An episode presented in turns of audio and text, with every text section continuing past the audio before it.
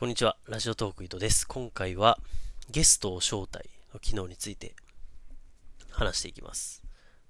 ツイッターで募集かけたんですけど、そのゲストを招待がリリースされてから僕、相づちくんっていうキャラクターについてね、あの、活動をしてみて、まあ、その話も含めて話していきたいなと思います。で、まあ、ゲストを招待。まあ、この機能についてなんですけど、まあ、普段話さない人とか、離れた人と収録できますよっていう機能ですよね。まあ、当然そう、そういう機能なんですけど、まあ、遠方の人、なんか知り合いだけど会えないみたいな人とコラボできるような機能になってますと。で、連絡がなんかしづらかった友人とか、なんかつながりがちょっと最近ね、薄れてた人とこの機能で話せましたみたいなのがあると僕ら的にはなんか嬉しいよねっていう話はしておりました。そういう使い方をね、してくれるととっても嬉しいですし、今すごいいろんな人がいろんなこのゲスト招待を使って遊んでくれてるので、とてもあの嬉しく思ってます。すごいユーザー数も増えております。ありがとうございます。でもね、もう一個が、あの、一人喋りをしてる人2人とか3人とかじゃなくて自分1人だけで喋ってる人が結構楽になるんじゃないかなっていうのが、まあ、このゲスト招待のもう一個のメリットかなと思っていて、あの、一人で喋るのって結構難しいんですよね。僕も今一人で喋ってますけど、僕は結構台本を、台本というかなんかその話したいことをリストを作って話すようにしてるんですけど、それでもやっぱり一人だと撮り直しをしたりとか、結構、聞き直して、うん、なんか違うなみたいな感じで消したりしてて、まあそれでもこのクオリティなので、よっぽど皆さんはすごい苦労して撮ってるんじゃないかなと。そういう人に、こう、自分は話したいけど、とか、あとはこんな人と話してみたかった本当はっていうのに使ってほしいっていうのもありますし、その、匿名、反匿名というかね、その、自分で決めれるので、それですごく、あの、幅が広がったらいいなというか、自分の話したいことを好きに話せるように、もっと好きに話せるようになってくれると、快適なんじゃないかなというのが、この機能のメリットになります。まあね、そんなこと言われなくてもっていう感じだと思うんですけど、僕のね、ちょっと相づちくんをやってみた感想について話してみたいと思います。で、まあ、今話してた、その喋るのが一人、一人喋り勢というかね、一人喋りの人たちに向けて、僕はちょっと相づちくんをやってみたんですね。で、まあなんでこんなことしたかっていうと、この、自分は話したいんだけど、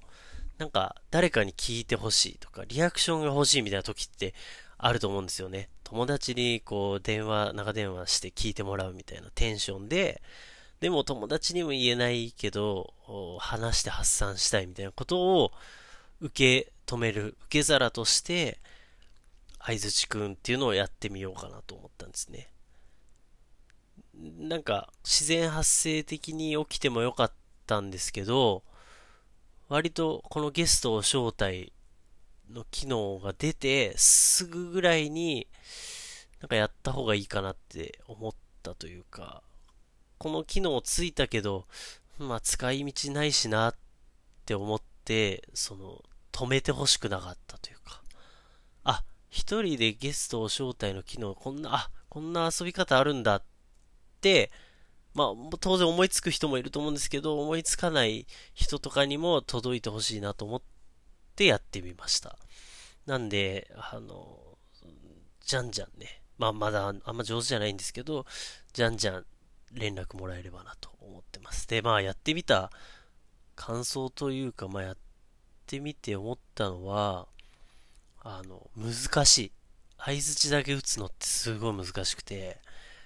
えー、喋りたくなっちゃうんですよね。あ、それってこういうことですか？とか、あとは、その、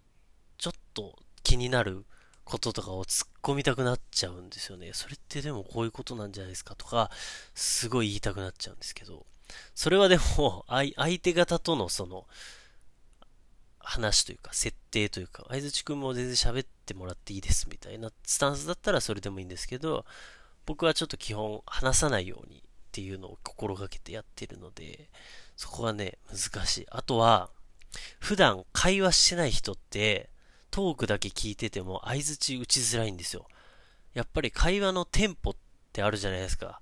なんとなくこの人と気が合うなとか話しやすいなって思う人って、テンポがあの、心地よいというか、近いというか、があると思うんですよ。話す言葉の選び方とか、間の開け方って個性が出ると思うんで、そこが、個性が出る分、僕からしていい悪いとかじゃなく、やっぱ違うので、違うと、すごく難しい。リズムが取りにくいのがあるんだなっていうのは初めて気づきました。で、まあ、リモートっていうのもあるんですけどね、顔が見えないからやっぱりその喋るぞ顔というかね、喋る時のこの雰囲気がつかめないっていうのも難しいところでした。で、まあ良かったところはね、まあ良かったところが大きいんですけど、あの人の話を結構注意深く聞ける。その相槌を打つために、なんか、あ、面白ポイントどこだろうとか、あとは、なんか、へーっていうとこ、あ、なるほどとか、へえとかっていうところをやっぱ探すんで、しっかり話聞くんですよね。で、しっかり話聞くと、普段普通にトーク聞いてた時とは違う面白さなんだろうなっていうポイントがあったり、例えば、うん、この人って、こういうところで間を空けるんだとか、こういうとこで考えるんだみたいな。僕だったら今この後こうやって言うのになみたいなところで止まったりとか、逆に今、あ、この人今思いつかないでちょっと止まっちゃってるなとかっていうのがわかるようになる。なるっていうか分かった気がしました。なんかその辺はね、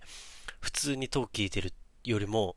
まあ深いところというか、その人目線により近づけるっていう感じがして、あの、面白いです。すごく面白い。なんで、これあの、ぜひね、やってみてほしいんですよ。話すネタ最近ないなとか、あとこの人とコラボしたいけども話すこともないしなみたいな人は、その憧れの人とか、あとは、なんか誰か適当に捕まえて、あの、相づちなのか、収録ね、せっかくリモートなんで、あなたが次ラジオ撮るとき僕聞いてていいですかと。黙ってるだけなんで、聞いてっていいですかみたいな話をするのはいいんじゃないかなと思います。そんな嫌がる人はいないんじゃないかなと思うんで、まあ嫌、嫌な人いたらすいません。あの、ね、いるかもしれないんですけど、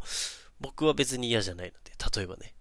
あの、好きなトーカーさんとかで、まあ、ね、いやいや、その無理やりやんのは良くないですけど、そうやって、あの、話聞かせてくださいみたいなテンションで、挨拶だけ打つんでっていう言い方がすごくいいんじゃないかと思って、そう自分のトークの肥やしにもなると思いますし、うんと、そもそも結構楽しいぞっていうのが、まあ、まだ4回しかやってないんですけど、4回やってみた感想になります。で、あの、これは全然余談なんですけど、相づちのね、このキャラクターというか、僕は結構これ、すごくいいと思ってるんで、こう、一個のキャラクターにしたいんですよ。自分だけがやるっていうよりは、今日は相づちでやってみましたぐらいの感じにしたくて、だから、例えばなんですけど、今、7しで名前入力すると DJ 匿名になるんですね。ゲストを招待の機能って。そこに、MC 相づちっていうまあ、選べる。例えば、匿名で入るか、MC 相づちで入るかみたいな、選べるみたいなのって、どう思いますかというか、どう、どうなんでしょうね。それぐらいなんかいい試みだなと、手前味噌ながらというか思ったので、まあ、そういうちょっとネーミングも募集してるので、よかったら、こんな名前つけたらいいと思いますとか、まあ、相づちくんでいいんじゃないですかみたいなのもぜひよかったら、あの、ご意見いただけると嬉しいです。というところで、えー、今回は以上になります。最後までありがとうございました。さよなら。